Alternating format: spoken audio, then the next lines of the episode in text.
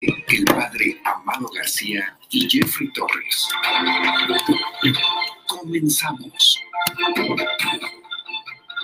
Muy buenas noches a todos, ¿cómo están? Les agradezco su presencia, gracias por seguirnos, por acompañarnos, les damos la bienvenida a su programa Remando Juntos de este 21 de junio, 21 de junio, y les queremos aprovechar para que lo primero, primero que podamos hacer sea felicitar a los papás que ayer estuvieron de fiesta, de manteles largos, seguro que los consintieron. Muchos saludos a todos los papás, a nuestros radioescuchas a través del 620 de AM, de la frecuencia AM. Muchas gracias por seguirnos. Para quienes nos siguen en vivo también a través de nuestra página en Facebook, de Entregando Vida y nuestro canal de YouTube también, Entregando Vida. Muchas gracias por estar con nosotros. Quiero presentarles a nuestra invitada de este programa, eh, la licenciada Lourdes Ramos Gutiérrez, licenciada en Educación Preescolar, en Pedagogía. Eh, también tiene un trabajo en el Jardín de Niños, en Jardín de Niños, ya desde hace ocho años. Entonces ya tiene una larga, una larga trayectoria y muy buena experiencia. Licenciada Lourdes, este, ¿nos ayudas activando tu micrófono? Ah, muchas gracias. ¿Cómo estás? Bienvenida, licenciada. ¿Cómo estás? Gracias, buenas noches. Gracias por la invitación. ¿Sí se escucha bien? Sí, perfecto. Ok, excelente. Muchísimas gracias pues por el espacio nombre a ti. Muchas gracias por seguirnos, por aceptar nuestra invitación. Y bueno, hoy vamos a tratar un tema muy, muy eh, pues, interesante. Me encanta pensar que tú, eh, con la experiencia del ambiente de la educación que vas teniendo, eh, podamos platicar ahora de cómo podemos entender, y, y más, tú que eres la experta, el tema de la inclusión en tema de discapacidad, en el ámbito de la discapacidad de personas con discapacidad, eh, ¿cómo se va integrando esto? ¿Cómo está metido esto en los eh, proyectos, en las ideas educativas? Eh, claro que hemos tenido avances y avances importantes, ¿no? Entonces sería bueno, licenciada, que, comenzábamos nuestro programa platicando así. ¿Cómo se, se va considerando la posibilidad de, de la asistencia de, alumnos con alguna discapacidad. Seguro que no es que no haya ninguno, solo que creo que sí tiene que haber más impulso. Sí, claro. Bueno, esto no es nuevo. De hecho, ha habido muchos programas que han intentado, a lo mejor con visiones diferentes, esta primero integración de las personas con alguna discapacidad y ya en nuevos modelos educativos se apuesta mucho por la inclusión. Y vamos a hablar un poquito de esta diferencia, ¿no? Antes los programas establecían que las personas que tenían alguna discapacidad se integraban únicamente a la escuela con apoyo de especialistas, ¿no? Y entonces con el simple hecho de que un niño o niña con alguna discapacidad asistiera a estas escuelas, llamémoslas regulares, ya estábamos como cubriendo la cuota, ¿no? Y ahora lo que se busca, o yo quiero creer que es el enfoque que se le está dando y del cual de verdad, si uno lee los programas, son muy interesantes y si realmente se ejecutaran como se menciona, tendríamos una educación de muchísimo mejor calidad. Ahora justo es el enfoque de la inclusión y no solo para las personas con discapacidad, sino para toda la diversidad que existe en nuestro país, que es muy amplia, ¿no? Pero digo en especial a las personas que tienen alguna discapacidad o alguna aptitud sobresaliente que también se habían dejado de lado por mucho tiempo. Creo que se había considerado por mucho tiempo en las escuelas eh, que todos éramos homogéneos y que todos aprendíamos igual. Y en estas nuevas estrategias, en esta última sobre todo con la modificación del programa de estudios 2017, se cambió como esta visión aún más, ¿no? Se cambiaron algunos términos, pero sobre todo creo que se cambió el enfoque, que es lo más importante. Entonces, esa experiencia de educación, como vista desde el ámbito más singular, más, más individualizado. No todos entendemos igual, no todos aprendemos igual. Creo que es un avance muy importante porque de ahí ya se pueden seguir este, las proyecciones, los planes, alguna estructura y las modificaciones que eso vaya a implicar. Y me parece a mí un, un avance importante. Ya la concepción, la raíz de no todos comprendemos ni aprendemos de la misma manera. Sí, creo que es de los cambios más importantes que se han dado. Al principio sí había, por ejemplo, desde el 2003 ya estaban como estas orientaciones para incluir a las personas con discapacidad y se nos explicaba un poco de sus características, ¿no? Pero seguíamos como todavía en esa visión de que ellos eran los que se tenían que adaptar a los espacios regulares, ¿no? Entonces, ellos tenían que hacer todo el esfuerzo, ellos tenían que todo, ¿no? Y entonces ya la escuela con aceptarlos estaba cumpliendo como con su, con su obligación. Y ahora con este nuevo enfoque, que creo que en el fondo siempre había estado, pero no lo habíamos entendido más bien, como del todo, eh, es esta parte de momento, no es la persona la que se tiene que adaptar, sino todo el contexto y en equipo tenemos que crear condiciones lo mejor posible y para la diversidad tan grande de personas que tenemos, incluidas las personas con discapacidad, obviamente, incluidas las personas con diversidad lingüística, las personas con problemas de conducta, con las múltiples situaciones que se puedan presentar en el aula, que de verdad sí son muchísimas. Y como menciona esta concepción de todos aprendemos diferente, de romper con esta estructura de años que se nos manejó en la escuela, ¿no? De todos iguales, hasta todos sentados de una forma, con los mismos libros para todos, con los mismos contenidos para todos. Entonces, como esta visión de maestro, escuela, no, no puedes enseñarle a todos lo mismo. Tienes que diversificar lo que estás haciendo porque todos aprendemos diferente. Entonces, creo que a lo mejor por eso sigue habiendo como tanto rechazo, a lo mejor por parte de, de asimilar como este nuevo enfoque, porque obviamente implica transformar totalmente lo que nos enseñaron que era la escuela y lo que nos enseñaron que era dar una clase. Entonces, me es muy interesante que no este último enfoque ya se aborda como toda esta concepción, ¿no? Por ejemplo, ya se nos habla mucho de las barreras para el aprendizaje. Antes ya se habían como dado a conocer, ¿no? Pero ahora se entiende que es aquello que la persona enfrenta, no la discapacidad en sí, sino como todas esas limitantes que como contexto, que como escuela, nosotros le ponemos a las personas para que no puedan acceder. Entonces, al quitar estas barreras, la persona puede acceder más libremente a la escuela a la que llamamos regular y es algo que creo que es muy interesante en este último enfoque que está muy dirigido a orientar a las familias, a los docentes y a toda la escuela en comunidad. Eso creo que también es muy importante.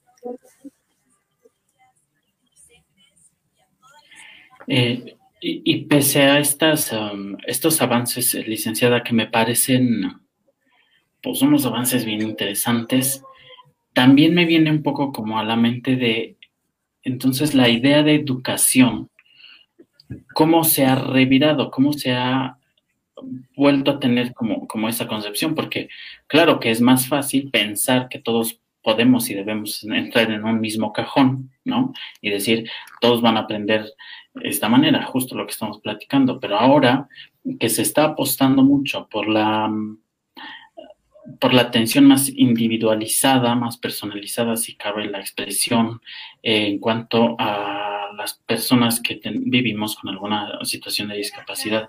En el ámbito del aprendizaje, en el aula, en el trato con los docentes, en la educación progresiva, este, en alcanzar una profesión, en ir avanzando de grado en grado, también a lo mejor, no, sé si esto se sigue perfilando así, como avanzar, avanzar, pero también entonces queda un poco, eh, a mí, a mi sensación, queda un poco como en el, en el aire Uh, ¿cómo estarían entonces los ámbitos de la evaluación? O sea, ¿cómo, cómo revisar que alguien va avanzando? ¿Cómo evaluar las cosas? Y, por supuesto, pensando en que no hay como un esquema donde todos tienen que entrar, ¿no? Porque también las pruebas, la educación que nos ha tocado, eh, las pruebas van en eso, o sea, todos tienen que haber aprendido lo mismo, todos tienen que responder de la misma manera, incluso hasta a mí me llegó a tocar todavía como como todo lo que tenías que aprender de memoria, memoria, y entonces el, examen consistía en hacer una fotocopia del, del, apunte del estudio, ¿no? O sea, como que punto y coma no te podían fallar,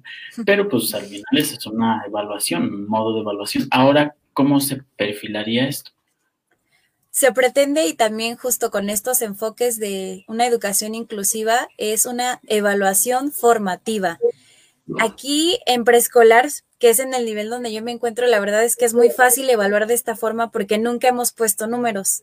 Siempre valoramos lo que el niño hace, ¿no? El proceso en el que se encuentra y es lo que yo, eh, como que es mi resultado. El niño estaba en este proceso y llegó a este proceso, ¿no? Y era lo que él tenía que alcanzar.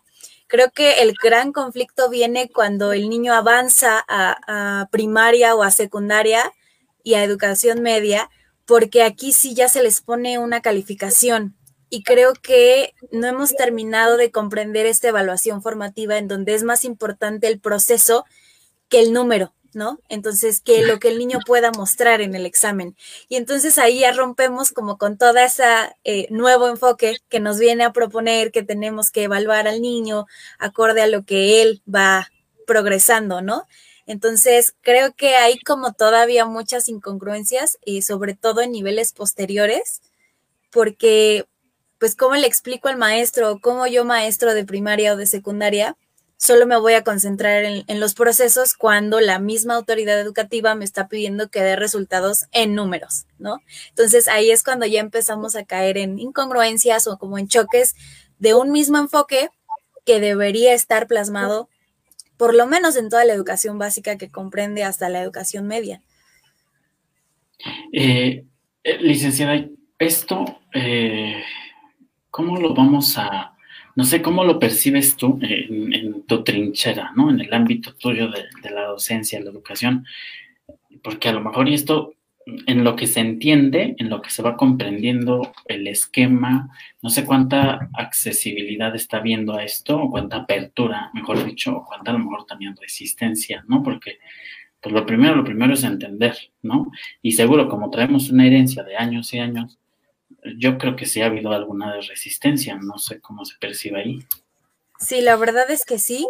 Eh, creo que es una de las mayores dificultades cuando se modifican estos programas, siempre como volver a, pues sí, a reconstruir lo que ya sabíamos y sobre todo como docentes, que nos formamos con planes de estudios que la verdad correspondían a realidades que ya no son las que están en nuestras aulas, ¿no? Incluso para mí que no hace, según yo no salí hace tanto de la universidad, para mí ya lo que yo aprendí en la universidad ya no es la realidad de las aulas el día de hoy. Entonces, implica para mí una reconstrucción total de lo que aprendí que debía ser el aula.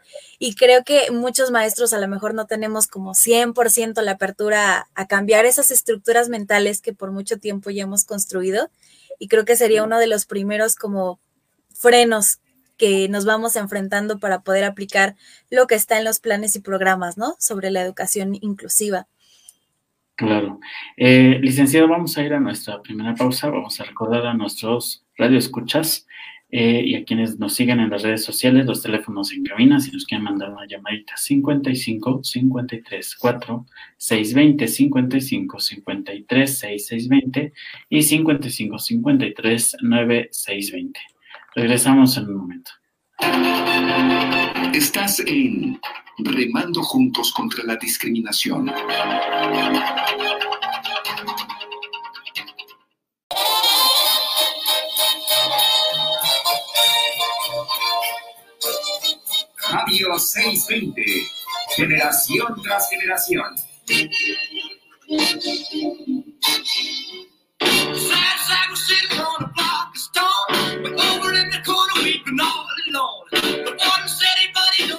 no square. You can't find a partner, use a wooden chair.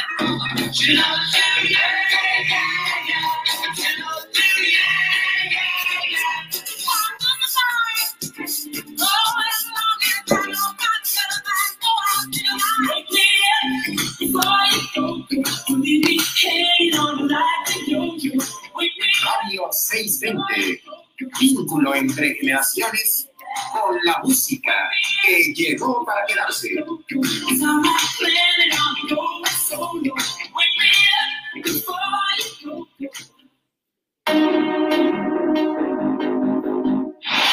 Hola, soy Marisol Hernández. Los quiero invitar a que nos escuchen todas las mañanas de 7 a 9 en Noticias 620, el informativo veraz y oportuno de la radio.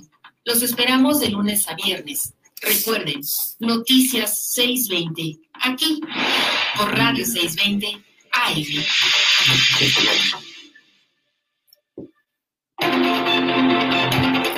Regresamos a Remando Juntos por la Inclusión.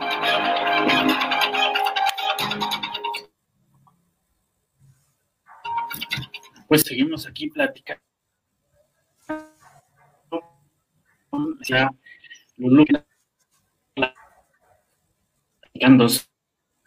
sobre discapacidad, o bueno, para los alumnos con discapacidad que puedan acceder a las instituciones educativas, sobre su todo, sobre la manera de atenderlos.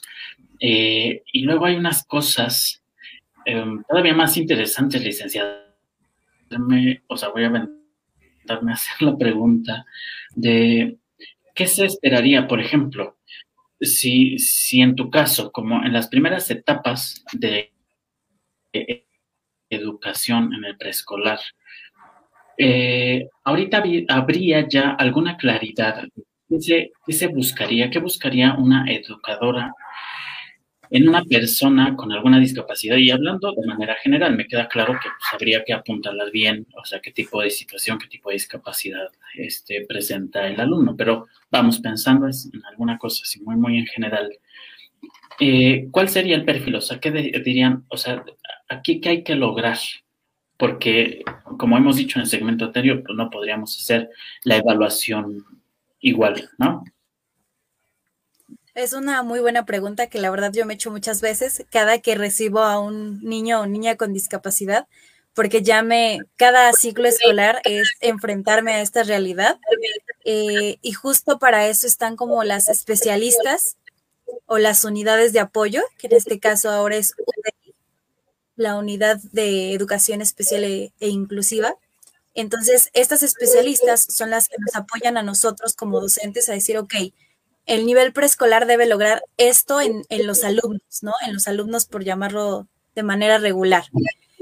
Y tú tienes a un niño con esta discapacidad, con estas características y con este estilo de aprendizaje. De todo lo que plantea tu programa de estudios, vamos a ver qué de eso sí es posible que tu alumno con discapacidad alcance. Y entonces desde el principio, cuando se hacen las evaluaciones, nos establecen o como que ponemos una meta de lo que el alumno puede eh, alcanzar en el ciclo escolar.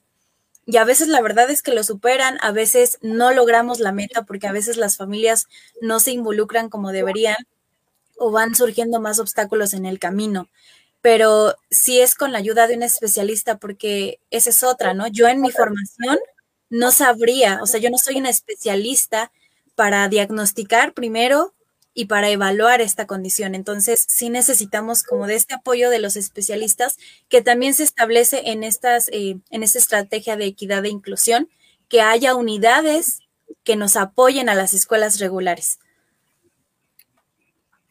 Eh, hay, em, como dices, hay una necesidad de un trabajo interdisciplinario, ¿no? Porque a lo mejor la primera parte este, pues tiene que ser de diagnóstico de alguien, como dices tú, con un enfoque más especializado. Pero, ¿qué tanto juegan los papás en el ámbito de la educación, eh, pensando primero en una educación general y luego en una situación más específica en algún tipo de discapacidad? No sé si sea la misma exigencia, es decir, para el proceso educativo de cualquier situación, los papás tienen que involucrarse más o se exige más la situación de, algún alumno con alguna discapacidad, sea cual sea, si esa característica hace que los papás tengan una, una demanda más, más presente. Sí existe esta diferencia, o, al menos en los proyectos debería de ser con, con los padres más involucrados, los tutores más involucrados. Creo que en el deber ser, toda la comunidad se debería involucrar de la misma manera, porque no solo es el niño con discapacidad, ¿no? Está dentro de una comunidad y todos tendríamos que brindar como estas herramientas de apoyo para justo eliminar las barreras y que su acceso fuera más fácil. Creo que suena muy lógico y muy, muy bonito, pero la realidad es que difícilmente ocurre. Difícilmente ocurre siquiera que la familia del niño que presenta alguna discapacidad a veces quiera involucrarse o acepte porque entendamos también que pasan a veces por estos procesos como de duelo, de enfrentarse hasta hacia esta realidad, sobre todo en el nivel preescolar, porque es cuando muchas veces detectamos la discapacidad. En este nivel, como muchos es su primer nivel educativo, nos ha tocado que es cuando como que empezamos a observar ciertas situaciones, canalizamos con los especialistas y es cuando nos arroja, ¿no? No es que sí hay cierta discapacidad o hay cierta situación que requiere de un apoyo eh, por parte de toda la comunidad y como papá, y creo que es totalmente lógico, eh, la primera reacción es, no, mi hijo no lo tiene, ¿no? Entonces, como evadir esa parte y no comprometerse con la educación, ¿no? Entonces, esa es como también otra gran limitante. Sí, acabas de decir una cosa que sí, sí, no, no, no se nos debe pasar por alto, porque es una realidad, de modo es una realidad. Uh, es incluso un proceso de duelo, ¿no? Porque no es la noticia más agradable, ¿no? Este, decir, híjole, pues se necesita una atención especial. Y aquí habría que pensar mucho, mucho eh, y, apostar más a los papás, a quienes nos, nos escuchan, eh, a través de la radio, a quienes nos siguen a través de las redes sociales y nos ayuden a hacer esta red social, esta red de comunicación, porque Entiendo que, las noticias, cuando un hijo o una hija tienen una situación, mm, pues no sé si recién descubierta, vamos a llamarle así, como dices tú, licenciada, seguro que se han dado cuenta de alguna cosa, pero pues lo evadimos, lo evadimos y hacemos que no pasó o que no hay nada y, ¿no? Pero sí les invitaría a no tardarnos tanto, ¿no? Entiendo el proceso de duelo, es complicado, es doloroso, es difícil, pero vamos, mientras más pronto lo podamos brincar, mejor este, y, con, más prontitud podemos generar atenciones eh, adecuadas, que son las ayudas necesarias, ¿no? decir, vamos, pues bueno, no es una situación que tiene que brindar un caos completo, al contrario, o sea, ahorita la educación tiene que ir virando hacia allá, hacia la inclusión. Y, hay, una, hay una cosa que me encanta de los documentos, voy a, voy a pasarles el nombre de este documento que dice Estrategia de Equidad e Inclusión en la Educación Básica. Creo que así se llama. Eh, pero entre que hay una cosa o estos temas que parecen pues una maravilla, ¿no? No podríamos dejarlo solo en el ideal, tendríamos ya que irlos aterrizando más y cada vez más. Pero hay un punto que a mí me deja como un poquito de, duda, de suspicacia, decir, bueno, esto no sé si sea como la, eh, como, como la, característica que, que, impulse, que realmente impulse, porque, y bueno, tampoco ahorita pienso en que, haya otra, o sea, no, lo he reflexionado, pero vamos, este documento dice que, se deja mucho a la iniciativa de, de los institutos, ¿no? de las escuelas.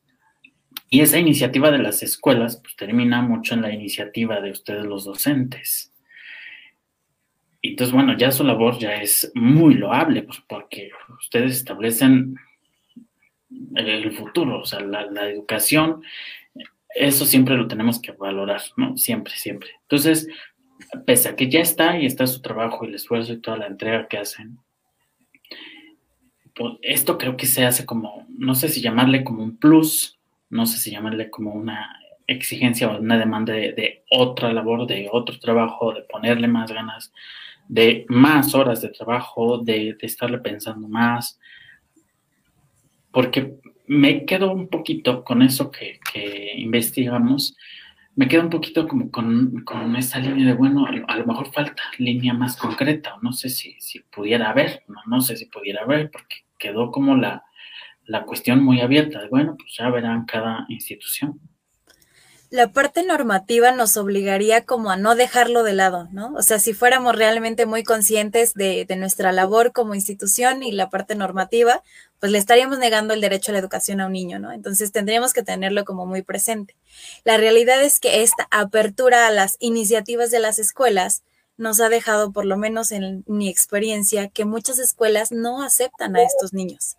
Eh, porque justo implica, la verdad sí implica un gran trabajo, un gran trabajo no solo con el niño, con la comunidad, porque hay que sensibilizar, hay que reeducar, hay que repensar, ¿no? Entre docentes, entre padres, eh, entre los niños, que creo que los niños es con los que menos trabajo cuesta pero sí nos ha tocado mamás que han tocado puertas en todas las escuelas de por ahí y llegan con nosotros y, adelante, ¿no? Y, ay, es que nadie me aceptaba.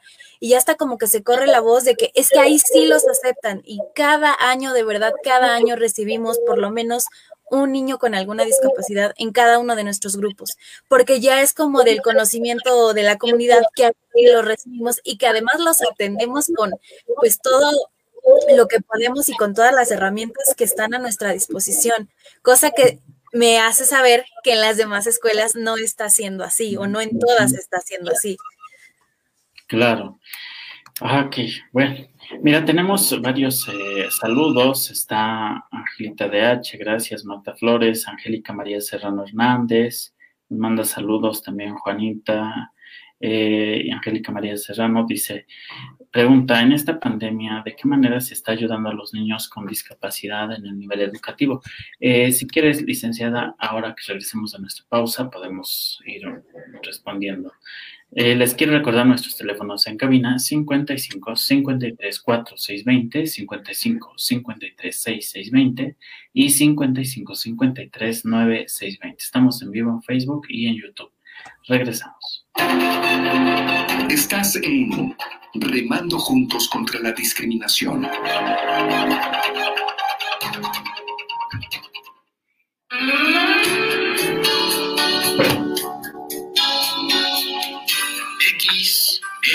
XENK Radio 620 transmitiendo en 620 kHz con 50.000 watts de potencia desde sus estudios en Durango 341, Colonia Roma, en la capital federal de la República Mexicana. Una estación de cadena raza. Hola, soy Cocón. La solidaridad, la participación, la empatía y la tolerancia son valores muy importantes para las niñas y los niños de México. Te invito a participar en la cuarta edición del Tribunal Electoral Infantil 2021. Conviértete en magistrada y magistrado por un día y escribir un cuento sobre los valores de la justicia y democracia y su importancia para la niñez mexicana. Graba un video y envíamelo. Encuentra más información en esta dirección. Tienes hasta el 31 de junio para registrarte. Tribunal Electoral del Poder Judicial de la Federación. 25 años protegiendo tu elección. Ahora ya puedes disfrutar de tus programas favoritos en video. Cadena Raza en YouTube. La aventura. Cómic Manía. El fascinante universo de mix. Con Carlos Moisés. Cadena Raza en YouTube. Los 360 grados de miscelánea con Fortunio. Ingresa usted al universo con Fortunio 360. Cadena Raza en YouTube y el Beis con Torrero y compañía en A 90 pies. A 90 pies, el rey de los deportes a su máxima expresión. Entra a YouTube y busca el canal de Cadena Raza y entrarás al mundo de la información y el entretenimiento en video. Recuerda, Cadena Raza en YouTube. Por Radio 620. Te invito a pensar, ¿qué significa ser humano? La oportunidad de conocerte, aceptarte, perdonarte y amarte. Escucha El alto valor de ser persona.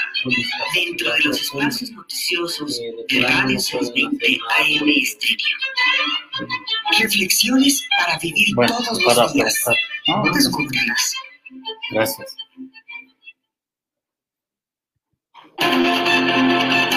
Regresamos a Remando Juntos por la Inclusión. Licenciada, eh, vamos a ver nuestros comentarios, nuestros saludos, porque Isaelo o Iselo Rodríguez dice saludos a la licenciada Lourdes, es una excelente maestra y excelente humano. Eh, nos mandan una preguntita a, a los teléfonos aquí en cabina de si ustedes reciben em, a alguna persona con discapacidad muy profunda, ¿no? Con una situación muy, muy limitante. Me da la impresión de que si necesitaríamos tener alguna información de estas personas para que especifiquemos bien cuál es la, pues, la limitante, ¿no? Muy, muy acentuada que puedan tener. Y, ya tú nos dices, eh, licenciada, si luego podemos y, se pueda compartir la información de la, del instituto en el que tú estás.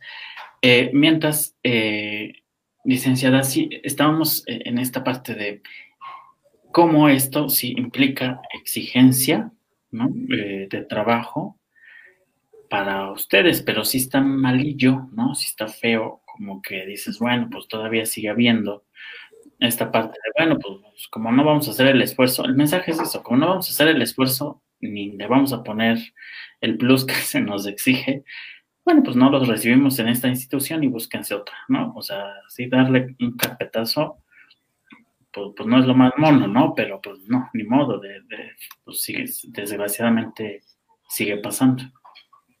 Sí, sigue siendo la realidad, creo que todavía de muchas escuelas, lamentablemente, aunque no debería ser así.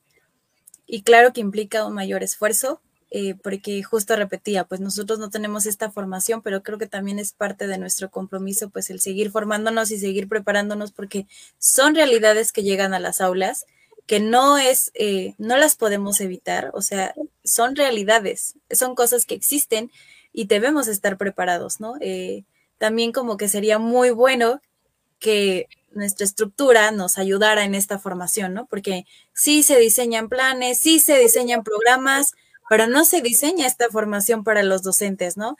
Incluso por muchos años eh, se estuvo solicitando, ¿no? ¿Cómo vas a formar un docente y no lo vas a formar en este sentido?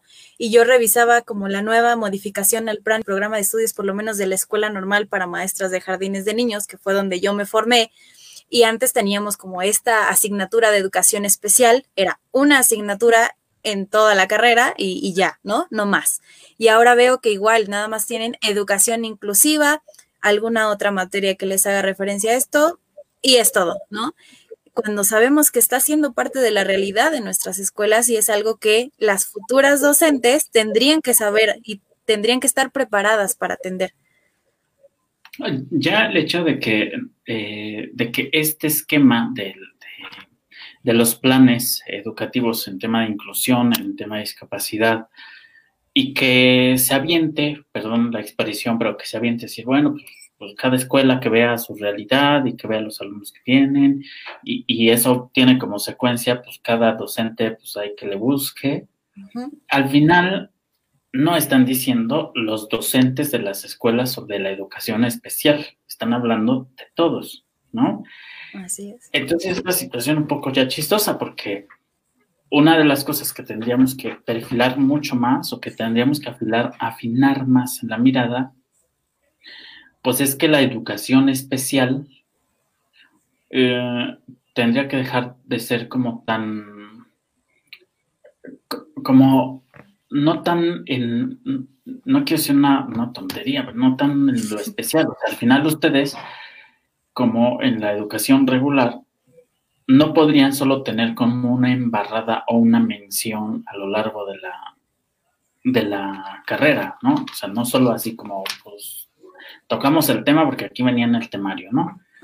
Este, entiendo que la educación especial, pues, es más que necesaria, o sea, eso no digo nada, ¿no? Eh, eso está en su justo lugar. Pero que el plan educativo integre y tenga contemplado el tema de la inclusión en ámbito de discapacidad, pero pues al final la, situación queda abierta, decir, bueno, pues el que pueda, el que sea creativo, el que le quiera meter más trabajo, ¿no? Pues porque al final no hay una línea, ¿no? Claro, es como lo, lo integro y lo pongo porque está en mis lineamientos y por ley lo tengo que hacer, pero ya cada quien hágalo como pueda, ¿no? Entonces eso sigue siendo así como de, ok, gracias, ¿no? O sea, no nos va a llevar a, pues creo que por eso no ha habido grandes avances, porque esta orientación ha estado desde muchos años atrás, pero no ha habido este avance justo porque creo que solo estamos cumpliendo con el mero requisito, con el mero requisito de dar respuesta a las convenciones de derechos humanos, a las convenciones de, eh, de los derechos de las personas con discapacidad, y entonces en el papel lo pongo, pero ya en la realidad, ya para poder aplicarlo realmente en mis aulas, en mis escuelas, no estoy haciendo realmente nada, porque te estoy diciendo a ti, escuela, pues tú hazle como puedas, ¿no? Entonces, que esa es otra, ¿no? Mm, nos hablan de infraestructura, nos hablan de materiales que necesitamos, pero los cuales no llegan tampoco, ¿no? Entonces, que también ese es todo otro tema. Hay un tema en esta, pues en esta, en este perfil, ¿no? Que, ponen los documentos. Es una de las cosas que se escuchan muy bonito. La verdad es que se plantea como con una ideal, un ideal pues, que tendríamos que ir alcanzando y buscando y buscando. Y yo creo que lo vamos haciendo. Me gustaría mencionarlo al texto, porque creo que vale la pena tenerlo. Dice, hace una diferencia entre la integración y la inclusión. Y dice así, la integración es el proceso en el que cada alumno con necesidades educativas especiales es apoyado individualmente para que se adapte al currículo de la escuela. La inclusión, por otro lado, implica la transformación de las escuelas, las cuales se fortalecen con la diversidad y promueven el aprendizaje de todos los alumnos. O sea, tiene su parte noble, tiene su parte bonita, pero al final la integración es... No, no, puede, ¿no? Porque terminamos en el mismo punto, licenciada, de tú tienes que poner la imaginación a volar y, bueno, eso implica más horas de trabajo, ¿no? Eh, que es, no sé ahora si ya estás un poco semipresidencial o todo en línea, no sé cómo decir, pero estás de acuerdo que las cosas ahora virtuales por la situación de la contingencia sanitaria en la que todavía seguimos, eh, pues una de las cosas que se quebrantaron fueron los, los horarios de trabajo, los horarios laborales. por sí los docentes como que eso siempre lo tuvieron desdibujado, ahora más. ¿No? O sea, porque no dicen ya se acabó. Todos los alumnos salen a las 2 de la tarde y ya, o sea, pero el maestro no dice, bueno, ya voy a abrir mis cuadernos y mis archivos y todo hasta mañana. No, se llevan trabajo a casa y todo, pero ahora implica más. Y en tema de discapacidad, todavía más. Así es, eh, eh, creo que eso tampoco nunca se, se, menciona ni se dice, ¿no? En los programas, como de, aparte de tus horas de trabajo, maestro, le vas a dedicar porque hay que hacer un seguimiento, hay que ir evaluando si realmente lo que estás haciendo está funcionando y le está aportando a, los niños, tengan discapacidad o no. Y entonces como que toda esa parte se hace sola, ¿no? O sea, mágicamente aparece y no, no aparece, no está plasmada en, en estas grandes ideas, ¿no? Sí, claro.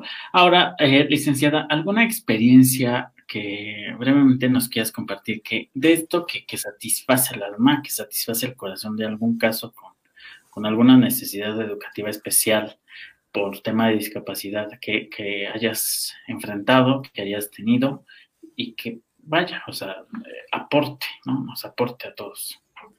Creo que una fue de un pequeñito que tenía trastorno de déficit de atención con hiperactividad, que la verdad fue un reto para mí muy grande porque el niño me pateaba, me hacía berrinches. Obviamente yo no puedo tocar a los niños, ¿no? O sea, está como muy marcado que uno no puede tocar a los niños, pero los niños la verdad es que a veces sí nos llegan a agredir, a veces sin querer y a veces con gran intención. Y fue de verdad entender yo el proceso por el que estaba atravesando el niño y siempre como trabajar mucho con su mamá eh, en que no se rindiera, en que no, que le hubieran diagnosticado no era rendirse o no era como la tragedia o no era el final del camino.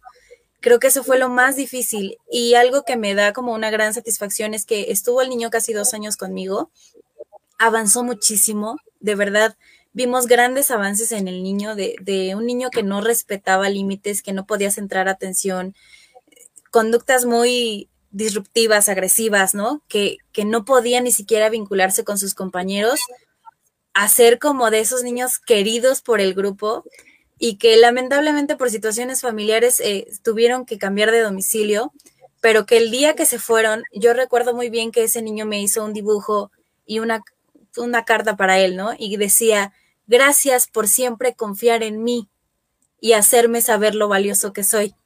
Entonces, creo que eso eh, me llenó muchísimo porque tal vez sí hubo grandes aprendizajes en, en el currículum, pero como ser humano, creo que él y yo nos transformamos, porque yo aprendí muchísimo de él, de su condición y de cómo tenía que, trabajar con él, con su familia, con su mamá, con los niños del grupo, porque se hizo como todo un ambiente, o sea, sí es, es real lo que dicen los textos, pero es muy difícil de lograr, o sea, sí implica mucho trabajo, mucha disposición de la familia y que el niño me diga, gracias por confiar en mí, gracias por siempre creer en mi valor, creo que es lo más importante y lo que muchas veces nos hace falta en las escuelas, ¿no? O sea, como reconocer el valor que tenemos como seres humanos a donde quiera que vayamos.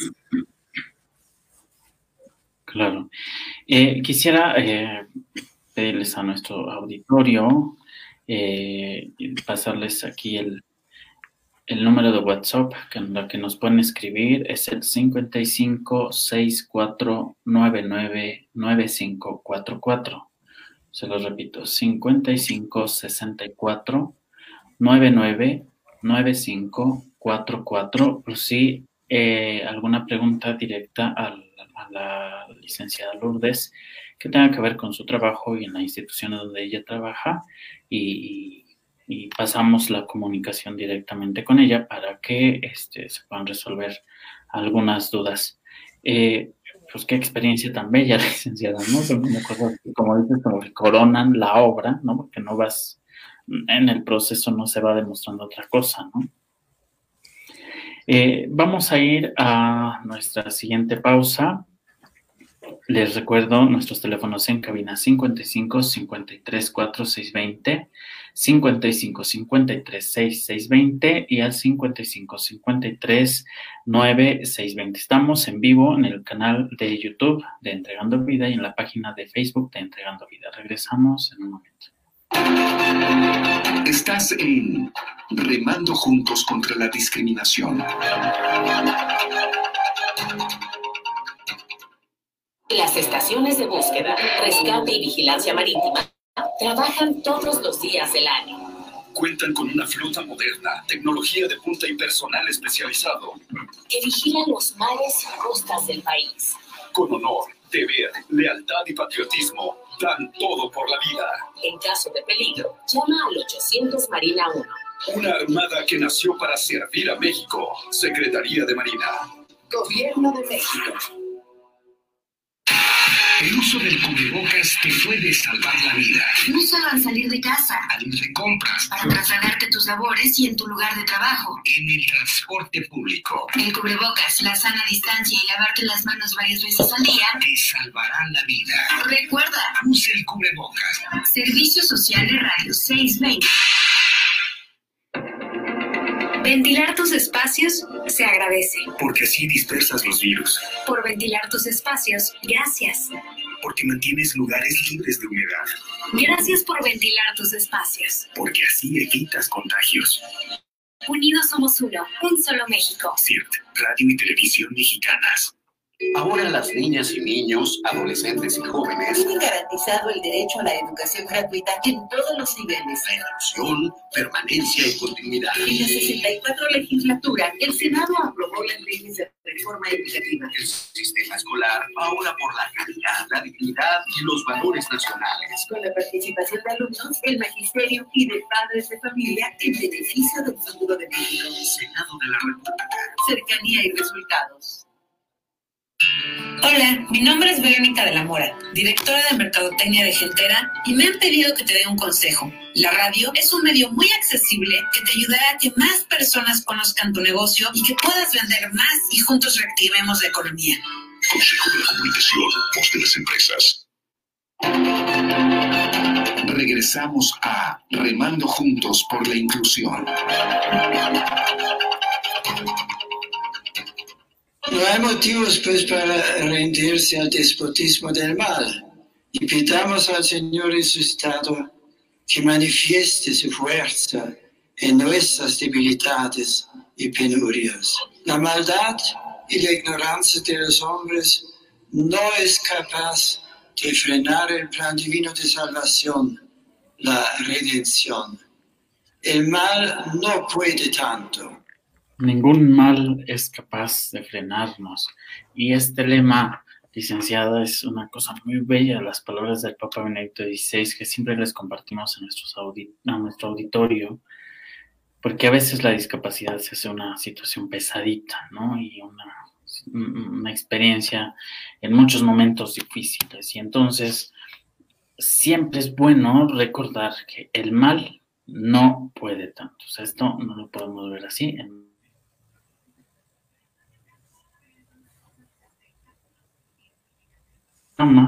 Y con la licenciada Lulu un tema muy, muy interesante porque sí valdría retomar eh, esta parte de, de, las ideas que nos plantean estos programas educativos en los que también la escuela, la institución debe ser incluyente, o sea, se debe perfilar a docentes y yo creo que en este caso con la iniciativa mucho más de los directivos, ¿no? De quienes van guiando la, eh, la misma institución. Eh, no sé cómo, cómo se perfila esto, ¿qué será más fácil, licenciada? Pensar en, hacer una educación incluyente o la institución, eh, perdón, la educación inclusiva o una institución incluyente. No sé qué se lograría más rápido creo que tendría que ir muy de la mano, porque cuando entendamos realmente en qué consiste una educación inclusiva, los actores y todos los que formamos parte de la institución, como que sería muchísimo más fácil abrirnos y aperturarnos a brindarla. Eh, creo que sí, no, no podría yo definir qué podría ser primero. Es como, ¿qué, ¿qué fue primero, el huevo o la gallina? Pues creo que van juntas, ¿no?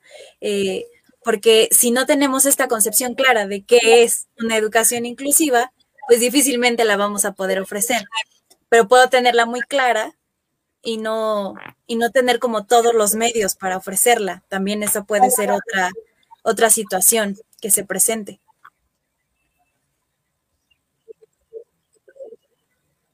Puede ser eh, otra situación que se presente y también eh, bueno, seguro, seguro que en la institución en la que tú trabajas no pasa, porque implicaría o implica que la institución se haga incluyente el concurso del, resto de los docentes, el concurso de los directivos, de quienes manejan y tienen el poder de las decisiones, de hacer algún cambio, alguna adaptación que brinde accesibilidad, este, para que la misma institución pues vayan caminándose hacia allá, hacia ser incluyente.